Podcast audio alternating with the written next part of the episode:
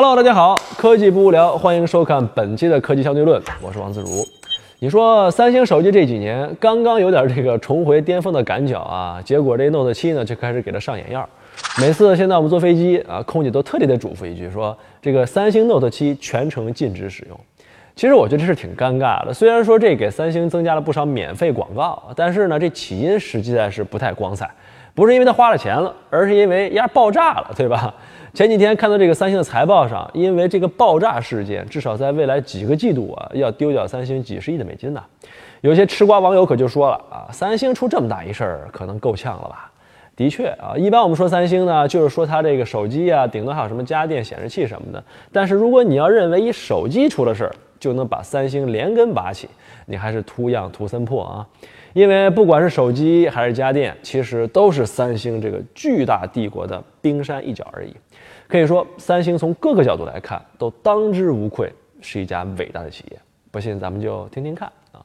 为什么这么说呢？为什么说它是一个帝国呢？因为它涉及的领域实际上是太太太太太广了。首先，我们先来看几个世界级地标建筑啊，迪拜塔，目前呢是世界第一高的建筑，就是汤姆克鲁斯啊从窗户跳出去那个。马来西亚这个双子峰大厦，这个太经典了。我的男神肖恩康纳利和泽塔琼斯的电影啊，现在想起来还有点鸡皮疙瘩的感觉。还有这个什么台北的一零一啊，阿联酋的这个核电站等等吧，这些世界级的顶级建筑，你可能看过或者去过，但是你可能未必知道啊，他们都是三星盖的。而且不只是建筑，像什么重工、军工，你看这种轮船、油气船啊、钻井平台、坦克、飞机啊，这些也都是三星造的。甚至韩国自己发射那个什么卫星啊、火箭呢，你也能找着三星的影子。像这种大到飞机、坦克，小到铅笔、橡皮的这种跨度的公司啊，其实世界上还是有几家的。你比如像这个太古啊、三菱啊、通用啊等等。但是离我们生活这么近，在中国知名度又很高的，还是要数三星。那么除了这些看起来很高大上的产业呢，三星还深入到了人活人们这个生活的方方面面，尤其是在韩国本土。听说除了这个银行不让碰，其他哪哪都有三星的影子。你比如说，我前几年去三星总部参观的时候，在首尔的这个街边就拍到了这个三星的服装品牌店。啊啊，对了，我上次住的那个五星级酒店呢，好像也是三星自己家的，叫什么新罗啊？不，我也忘了，反正就是在首尔一家很棒的酒店。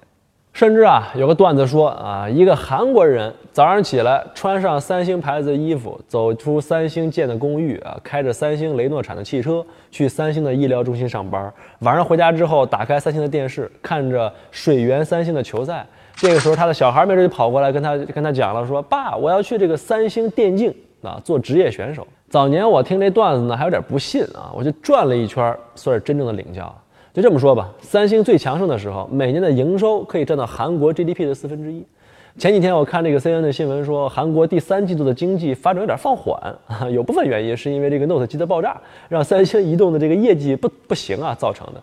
看了之后，我真是有点这个哭笑不得啊！这个三星的员工总数多达五十多万呢，每一百个韩国人里面就有一个是三星的员工，所以你看，三星这在韩国的地位已经崇高到了一个相当高的程度了啊，影响到方方面面。就差给大韩民国改个名了，叫三星共和国啊！你说三星这一家族企业，这在我们现代这个企业管理角度来看，其实它只是先天性的歧视的。呃，那你说它是拜了什么神仙，就能牛到这种程度呢？啊，你说咱中国人经常说成事要靠天时地利和人和，三者缺一不可。但是天时不如地利，地利不如人和。三星能有今天，首先得感谢他打下了一个良好基础的创始人。这个人叫做李秉哲，OK，李秉哲呢，出生于一九一零年啊，生在我们一个特别羡慕嫉妒恨的三有家庭，有钱有文化有威望啊。那个他父亲呢是当时的巨儒啊，从小就跟着他爸学汉语啊，饱读四书五经，受中国文化影响很大。后来呢，还拿到了这个日本早稻田大学的 offer。你这种人生下来就领先你我这种屌丝二十年呢。他学成回国，你说当个公务员或者说当个老师，老老实实干一辈子，什么都不用愁。但是呢，如果这样走下去的话，那哪有今天的三星啊，对吧？但是他他上大学的时候发了一场大病，啊，就没办法了，只能退学回国。后来这病是好了，但是他这学也没法上啊。所以李秉哲作为一个社会精英，你说他又不能在家混吃等死，于是他要跟着我一样，选择了成为一名创业者啊，开个玩笑。但是他从家里边拿了些钱，开始他这个创业生涯。这一路一走啊，可就是一辈子。呃，李秉哲在他这不到八十年的人生里面呢，用他非常敏锐的商业嗅觉和他非常精准的市场把控能力，可以说是给整个三星帝国建立了一个非常牢固的基石。但是这只是让他成为了一个成功的商人，让他成为所谓伟大企业家，是他的格局观和责任感。这是伟大和卓越的差距。我认为，像他这种把自己和国家、民族、社会命运绑在一起的这种做法，才成就了今天的三星，也可以说某种程度上来讲，成就了韩国。但是啊，这个万丈高楼平地起。说起李秉哲的这一第一次创业，其实是失败的。开始呢，他是打算跟朋友做一磨坊，卖精米。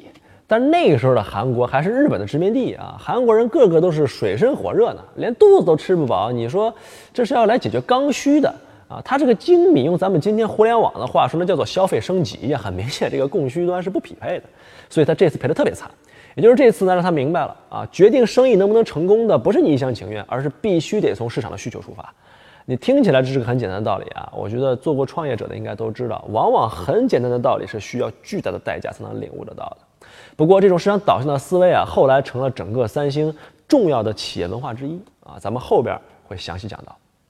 那么又过了两年，李秉哲呢又看中了一次另外一个商机啊，他创办了一个商会，就叫做三星商会，就是今天咱们说这个三星集团的前身，专门搞外贸啊。往往哪儿卖呢？往中国东北卖这个生鲜蔬菜和小鱼干。这回供需就匹配了，为什么呢？因为我们东北老家呢，冬天特别冷。土豆、萝卜、白菜老三样，对吧？他整这个东西刚好就丰富了餐桌，而且呢，东北的市场体量非常大，那至少是韩国的五六倍不止啊。那么这就形成了一个巨大的市场需求，所以他这一次是赚到了人生的第一桶金。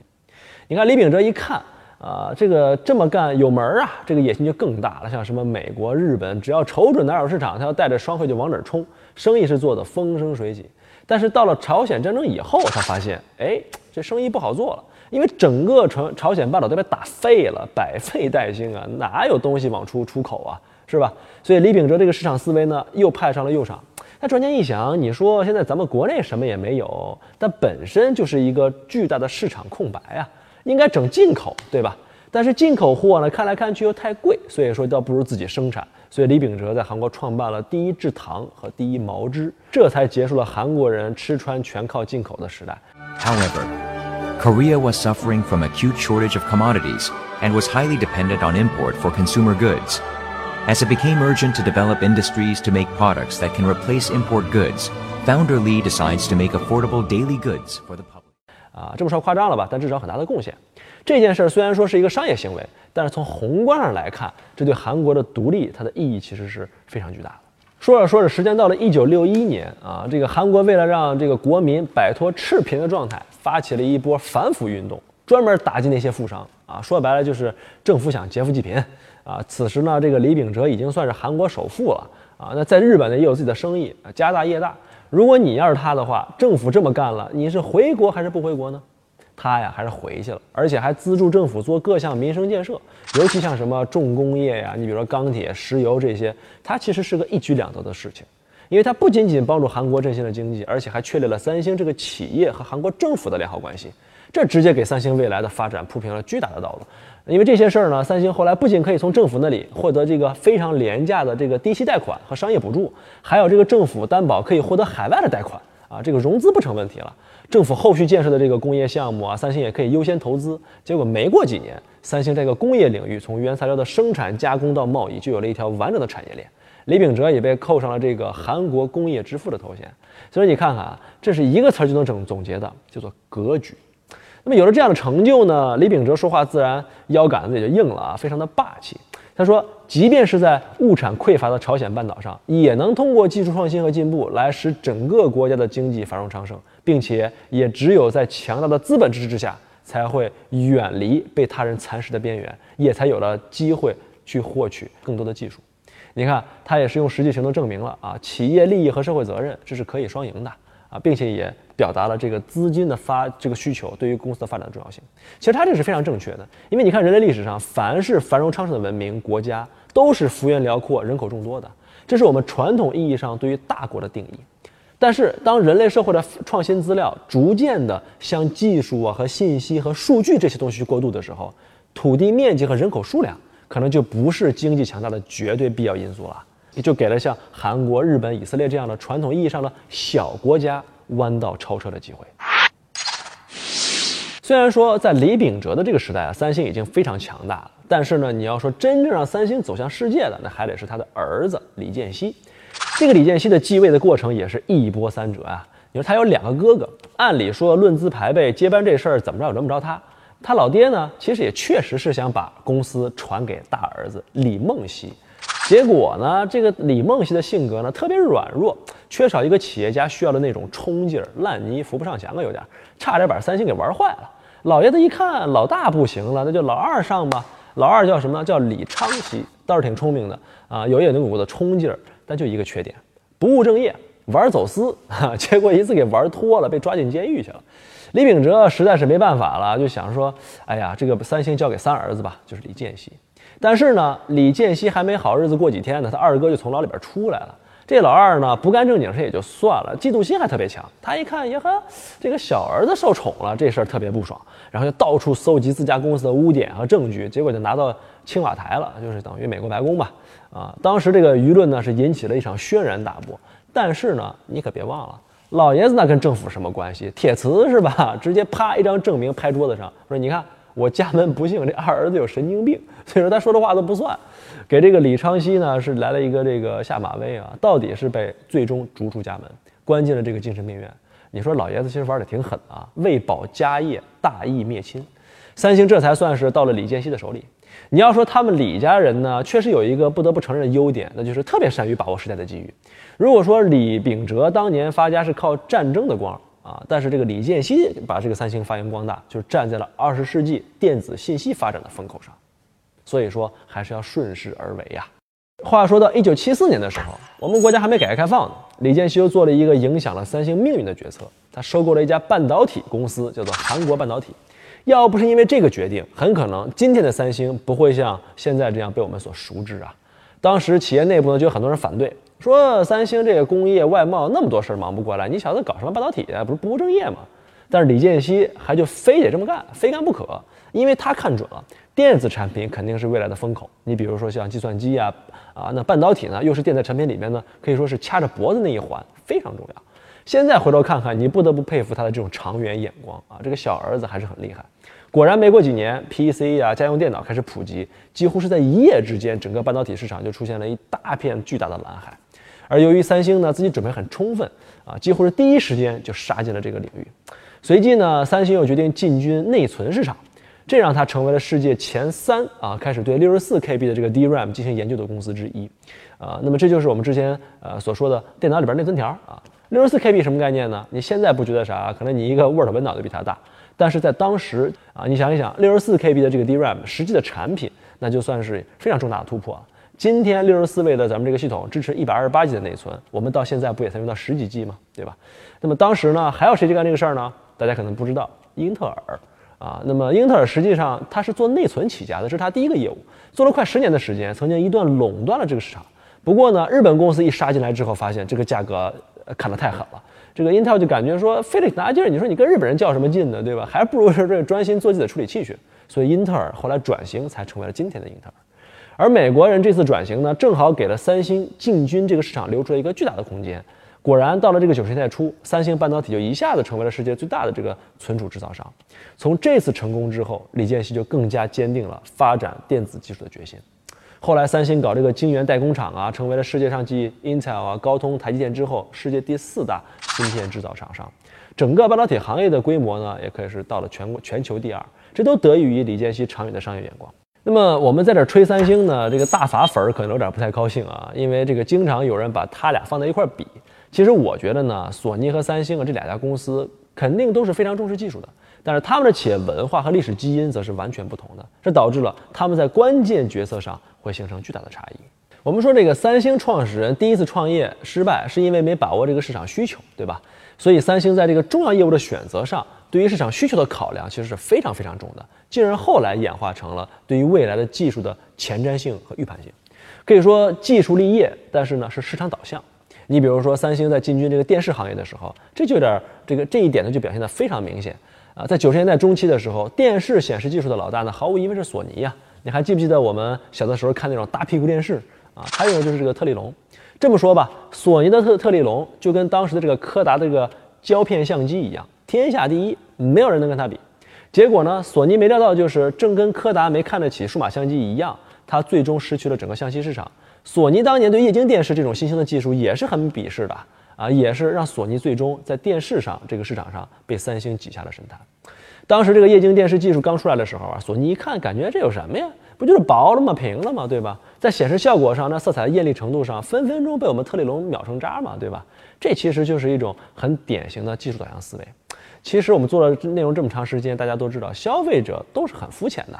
你抓住了一个点猛打，其他的瑕疵消费者就看不见了。三星的判断就是从用户体验上来看，未来这种轻薄的电视让消一眼看上去实在太震撼了，消费者肯定吓懵逼了，买单，对吧？啊，虽然说效果上可能差一点，但是以后可以慢慢迭代嘛。所以三星立马加大力度投入了这个 TFT LCD，很快就把这个产量做到了全球第一。一下子就弯道超车了，挤掉了索尼在这个电视上的很多市场份额。后来逼得索尼啊也不得不跟进 LCD 技术。那么这个紧接着，三星又发现，哎，这个 OLED 的技术优势未来在非常非常的大，又必将取代现在的 LCD，又果断砍掉了这个小尺寸的 LCD 业务，直接就在移动端 all in OLED。所以你看到今天，它已经牢牢牢牢垄断了整个 OLED 这个屏幕的供应，全世界人都在看它眼色。其他厂家，尤其是日本的大厂，像什么索尼、夏普、JDI、OLED，这在这个产量上来说，没有谁能够跟三星去比的，连还手的力量都没有。提前预判，在这个技术成熟之后，马上杀入，然后大规模的去 cost down，迅速把规模做成世界第一。三星这种组合拳其实已经打得非常熟练了。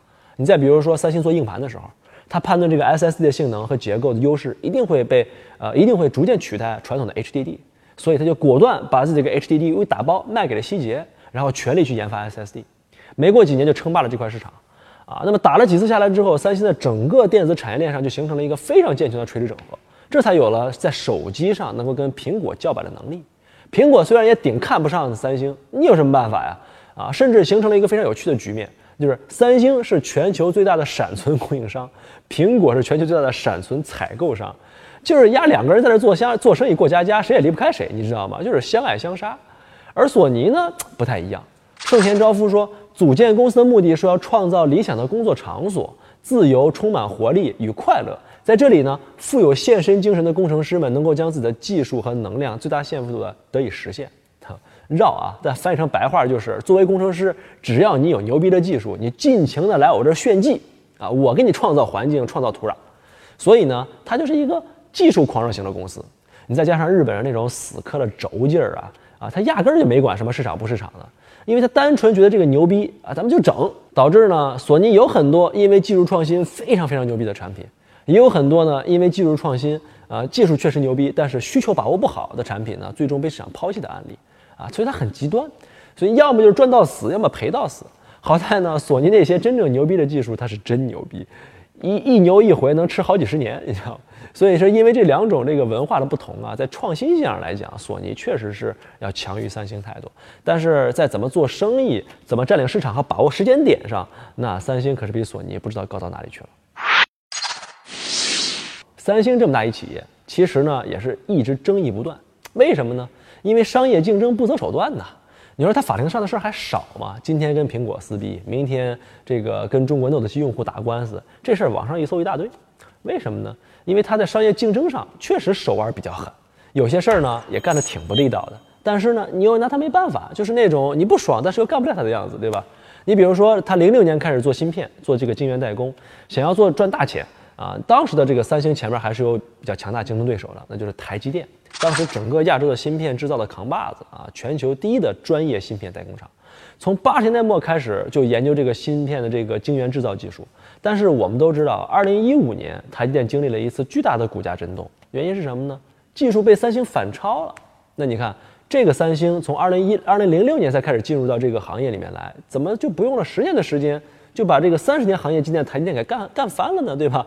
这个成功复制了以前行业里面这种很多次神奇的这种经验，我感觉这不科学，对吧？那么有句话就说“事出反常必有妖”啊，这背后还真就有猫腻儿。这个猫腻儿的核心呢？就是一人叫梁孟松，梁孟松是个什么人呢？他是台积电的 CTO 胡正明的门徒，技术呢也是牛的一逼啊。台积电五百多个专利都是他一个人的，你想想，台积电呢每一代这个核心技术的研发和更迭，他都了如指掌。啊，那就是这么个人，在零九年的时候，哎，突然从台积电离职了。你说像这么重要的人，台积电怎么可能轻易的放他走啊？你肯定是竞业禁止协议签上嘛，对吧？台积电说了，你离职可以，但是你可别去竞争对手那儿给我上班去啊！我给你股票，给你分红，咱们好聚好散。梁孟松说可以，咱们好聚好散啊。结果呢，还是被摆了一刀啊。这个梁孟松出去之后呢，确实是遵守协议，没去公司上班啊，这去了一个大学教书啊。你不让我去别的公司搞技术，那我当老师总没有问题吧？教书育人多么高尚啊！哈，但是呢，这个时候呢。台积电隐隐感觉说，好像哪里不对啊。自从这个梁孟松走了以后啊，他这个竞争对手三星的技术简直是突飞猛进啊！而且三星是推出新产品呢，跟台积电简直太像了，连专家都分不出来哪一个是啊谁生产的。但是呢，你很无奈，你又抓不住他把柄，怎么回事呢？直到有一天，梁孟松回复了一个邮件，把这事儿给说漏了。怎么回事呢？梁孟松的这个恩师啊要过生日。结果这个师娘呢，就给几个得意弟子发邮件说：“哎，你们几个来不来参加这个生日宴会啊？”大家肯定都回邮件说去嘛，对吧？这个老师过日生日怎么能不给面子呢？这一回邮件呢是群发的，回复的时候呢，大家也都能看到。结果有个眼尖的同学就发现，哎，这个梁孟松这小子邮箱不对呀，后缀是 at samsung.com 啊，这不是三星的企业邮箱吗？这一下子就炸开了锅呀！原来啊，这个梁孟松任教的成均馆大学啊，这是三星投资的。这还不算完，实际上呢，这个梁孟松去的这个是三星半导体的理工学院啊，他的这个十个学生正是在三星在职的这个资深员工。你说这还用多说什么吗？像这种技术大牛，根本就不用明目张胆告诉你说什么该做什么不该做，只要瞅准时机，摇个头，嗯嗯，小金子，你这么干不行啊，一下子就让三星少走很多弯路啊。这事儿一出，虽然说台积电把梁孟松告上了法庭，法庭也确实判了梁孟松不能去三星上班，但是。透出去的技术那是泼出去的水啊！生米都煮成熟饭了，你还有什么辙，对吧？不过还是得感慨一句，现代商业的竞争归根结底还是人才的竞争啊！所以我们说啊，这个三星半导体在这一块技术发展的这么快，还真是离不开它这种流氓手段。而且三星下的黑手也不是这一次两次，手机市场最大的砝码那就是 OLED 屏幕啊！我们说了，他家是垄断的，至少在未来两三年之内呢，还是得垄断。五年以前，HTC 那可是要风得风，要雨得雨，推出了这个 Desire 系列的手机，那也就是大名鼎鼎的 Desire G7。那个手机开始用的就是 OLED 屏幕啊。一开始呢，三星的良品率非常差，HTC 就想说，哎呀，合作伙伴嘛，对吧？不离不弃啊。好不容易量产了，结果这 HTC 出货量一起来，三星直接撂挑子，说，哎，不好意思啊，这些屏幕呢，我们不发货，因为说我们三星也要开始做手机了。这个时候。HTC 这个屏幕订单被砍掉了之后，三星就供应自己的手机啊，或者说真实的原因有可能是为了打压你的竞争力，我就不给你供货了。从此以后，HTC 这个供应链的话语权，它其实是个转折点，就逐渐旁落，迅速它的业绩也就下去了。哪怕到了今年啊，某国产旗舰手机啊准备用三星 OLED 的屏幕，马上都量产了，三星又是故伎重演，不给发货了，直接导致这个国产的这个厂商它的这个发布日期推迟了半年。过去这几年，我们这种例子听得太多了。你说狠不狠了？狠。但是啊，小孩才分对错，大人只看利弊。不管你手段如何，市场竞争当中呢，只有成败论英雄啊，这确实是个挺无奈的事情。但是呢，我们站在主旋律的方向上，还是呼吁一下公平竞争啊。对于一个强大的帝国来说啊，有些时候动乱的原因并不是来自外部，而是来自于内部。你看到中国五千年的历史啊，很多政变都是老皇帝驾崩、新皇帝登基的时候发生的。继承是一个相当复杂并且容易搞砸的事儿。那你像三星这样一种帝国式的家族企业，内外部那一种利益纠缠，那就复杂的去了。所以说继承呢，自然也是一件很敏感的事儿。我们之前说这个李健熙啊，在一场腥风血雨中上位，到底呢，他还是有两把刷子的。三星在他手里边是不断的发展壮大，前途一片大好。但是呢，不管他怎么牛哈，这个他毕竟还是人啊，是人呢就得生老病死，总得有放权换人的那一天呢。但是。他可比他爸省心多了，不用考虑什么这个太子之位传给谁啊，因为他就一个儿子叫李在镕，那么，那个李在镕的继位呢，啊，是不是就非常顺利了呢？其实也真不全是啊。他要是想无后顾之忧，那还得面临三个问题：第一个是经济问题，因为他面临巨额的遗产税；第二个就是政治问题，因为集团发展到今天呢，看着是蒸蒸日上，实际上因为他这个庞大的体量啊，导致个权力不集中。内部是一片暗流涌动，这是很危险的事情。第三个事情呢，就是三星内部和外部对于李在镕这个人能力其实存在质疑的，让他压力山大。你总会感觉啊，这个三个儿子选出来一个，至少经过淘汰的过程，那一个儿子总觉得心里悬，对吧？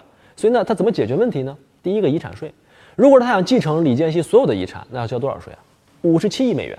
你说三星家大业大的，不是说他交不起这个钱，但是他就不想白给政府，所以呢，他想了一办法，我爸，我我把我爸的财产买过来行不行？这不就成了财产，就不算遗产了，对吧？他可以避税。然后呢，他先用很少的一部分钱从李健熙那儿呢，先买了一家公司，然后通过一点点的这种商业的手段并购啊、合并啊，把这个雪球越滚越大，直到他把慢慢把他把所有的资产变成他自己的。这不仅合理合法，而且还顺便解决了第二个问题——权力集中的问题，增强了中央集权。所以，我们说李在镕这个雪球呢，也不是随便滚的，因为他每一次的收购与合并都是非常目的明确的，为的就是能够掌握关键的公司。并且在最后呢，把复杂的这个股权结构给捋顺了，让所有的这个决策和控制权归在一家公司之下完成。然后在你完成这个集权之后呢，他再把这个关键公司再收为己有，就等于全部都控制了。所以这家公司就是三星物产。我们先看几张图，这几张图展示呢，就是近两年三星物产和三星集团中其他的这个公司做的各种交易。在各种交易后呢，它重新构筑了这个股权结构。啊，那么箭头上的数字呢，是这些公司相互的持股比例。我们可以看到啊，呃，在这个三角形的顶端公司呢，就是三星物产。而去年呢，李在镕又让自己名下一家公司并购了三星物产，啊，这也让李在镕直接成了三星物产的最大股东，啊，控制了整个三星物产，也就等于控制了整个三星集团。如果说前两个问题解决的只是让他如何继顺利继位，那么后边还有李他爸爸在这这个坐镇把关呢，第三个问题可就比较难了。大家质疑你能力，对吧？这你爸也帮不了你，谁也帮不了你。必须得自己做点事儿来，来证明自己。那么李在镕呢，还真是拿出了一个像样的产品，狠狠打了那些质疑者的一个耳光啊，证明了这个李老人，这个这个老李家的人呢，可不是吃素的。所以这个产品就是之前号称史上颜值最高的旗舰手机 Galaxy S6 S6。那么也可以说啊，S6 是在这个危难之中诞生，是在黑暗当中诞生的一款手机。你看过我们测评的这个小伙伴们都知道。三星在二零一四年以前，它的这个 S 系列旗舰机在市场上的表现，虽然说还是挺不错的，说得过去啊。但是审美跑偏这件事儿一直是没得改啊。你看这个在 S 二的时候，它可能还能与 HTC Desire 正面硬扛一下，但是到了后来的 S 五，那口碑简直就是卫生巾呐、创可贴呀。别人家的手机，你像 HTC 都把金属机身玩的那么溜了，三星还是万年不变的大塑料，而且那个设计也真的是不敢苟同，整个手机产品线也是全面的疲软。在一四年的整个智能手机份额当中呢，就已经不再领先了。眼看着三星手机这个市场就要退居二线啊！与此同时呢，这老爷子也是年事已高啊，身体也出了问题，心梗住院了。所以实际上啊，这个太子李在镕这个时候他才慢慢的接手了公司的整个业务。而在这个时期，三星电子内部也发生了变化。原来我们经常在这个发布会上看到这个老头儿啊，申成军啊，逐渐带出。啊，这个更年轻的高东真开始主导三星手机的软硬件，而他呢，也就是现在三星移动的总裁李在镕和加上这个高东真啊，这两个年轻的人就交出了这个 S 六的成绩单，结果强势逆袭。像这个 S 六 Edge 作为全球第一款这个双曲面屏的工艺的量产手机，一出来就好评如潮，一下子就卖断货了。在市场上呢，上市第一个月啊，出货量就超过了一千万台，对于旗舰机来说，这可不是小量啊。在二零一四年的第一季度呢，全球所有的手机加在一块儿。卖了三亿台，这里边光三星就占了将近三分之一，而且都是利润最高的高端产品。可以说，李在荣用他的这个 S 六带领三星手机又重新回到这个手机行业的巅峰啊。好了，那么三星这个公司的故事啊，真的是可以写好几本书。我们今天这个片子呢也是够长的了。我们在短短的这个二十几分钟之内呢，其实呃能表达出来的东西还是非常有限的，也难免有个人这个视角的一些局限。首先呢，作为一个长期关注商业和消费电子行业的人，我真的是觉得，呃，能跟三星这样的传奇性的企业生活在同一个时代，是一个很幸运的事情。而同而在时间上呢，如果我们把眼光放得更宽广一些，你会发现，真正伟大的企业的活力，其实它是超越个体极限的，啊，可以贯穿几代人的生命。人生能有的这种满足和成就，我想也就不过如此了吧。啊，可能是我最近看了几本书的原因吧，加上自己的一些亲身体验，对于企业文化和企业的创始基因。有了更多自己的理解，不敢说多深刻，但是解释了我很多在过去企业管理当中遇到的一些疑惑。所以说，在看到三星的时候呢，也很自然的就多往这个角度去理解了。可能你也知道很多三星那些令人称道的故事，不妨在下方留言给我们讲一讲。好了，那么今天的这个内容呢就到这儿了。如果你想第一时间啊收看到我们的科技相对论的节目呢，就。啊，扫描我屏幕上方的这个二维码啊，关注我们的微信公众账号，或者是关注我们的官方微博记者中国啊，也欢迎你来到我们的官方主站 zero dot com，查看更多有关科技的这个其他的视频。我们下期再见。实际上呢，在再见之前呢，还要说几句哈，因为这是我们第二季科技相对论的最后一期啊。那么这个我们会尽快的在休整之后呢，让第三季跟大家回归见面。OK，那么今天就到这儿，我们下一季再见。